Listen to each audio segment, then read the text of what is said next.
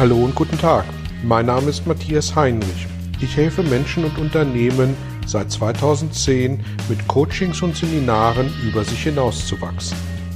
Mein Ziel ist es, Ihnen zu helfen, innere Bilder von bestimmten Situationen in Vertrieb und Führung zu überprüfen und gegebenenfalls nachhaltig zu korrigieren.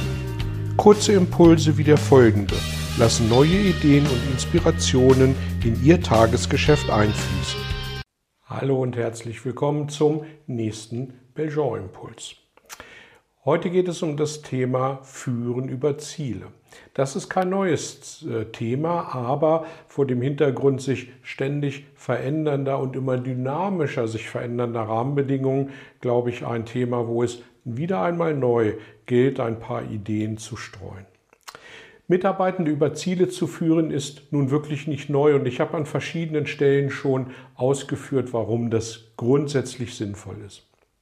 Immer mehr aber geraten Unternehmen mit Wachstumszielen im Sinne von KPIs, Umsatz und Zielvorgaben an ihre Grenzen.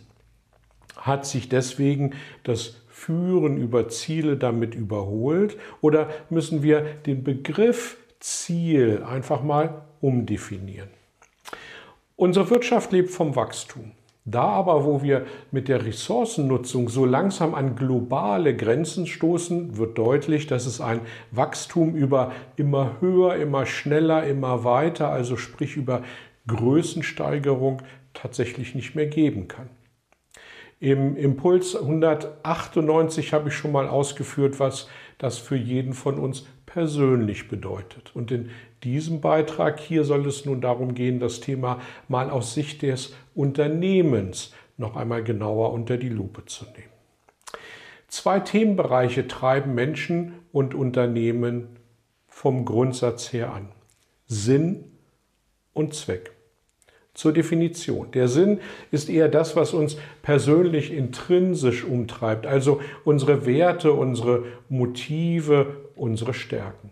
Der Zweck im Gegenteil ist, was unser Unternehmen extrinsisch umtreibt.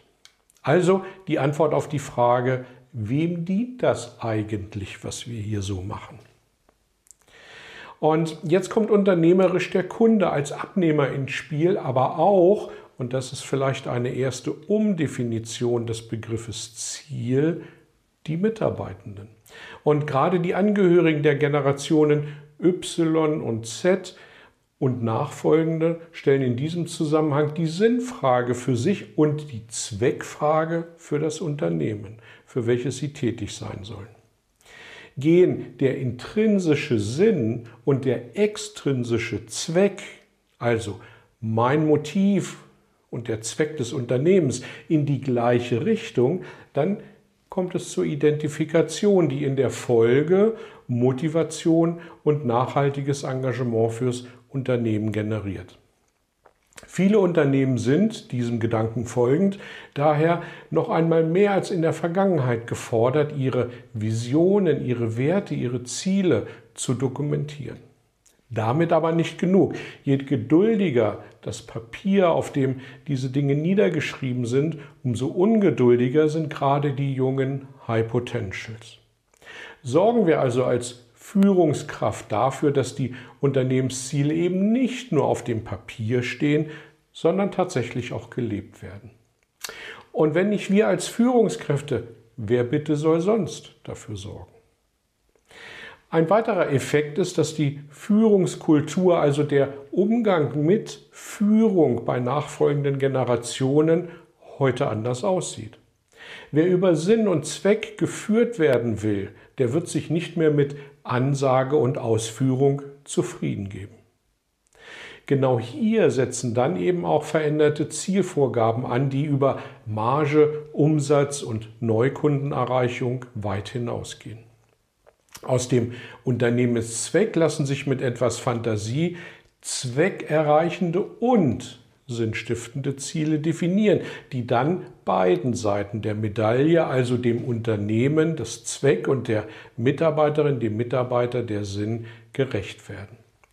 Die Herausforderung wird darin liegen, diese Art der Zielvereinbarung wieder nachvollziehbar messbar zu machen.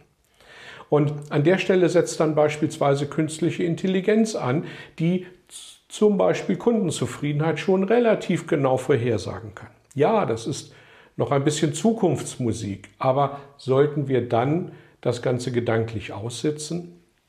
Sicher nicht, denn als Führungskraft leben wir für und von Veränderung. Je eher und je mehr Perspektiven für nachfolgende Generationen wir also anbieten, die von diesen als Zielgruppe auch angenommen werden, desto sicherer haben wir Zugriff auf die Mitarbeitenden, die unser Unternehmen wirklich voranbringen. Wenn Technologie zukünftig immer wichtiger, aber auch immer austauschbarer sein wird, gibt es nur noch einen Faktor, der den Unterschied macht. Und das ist der Mensch.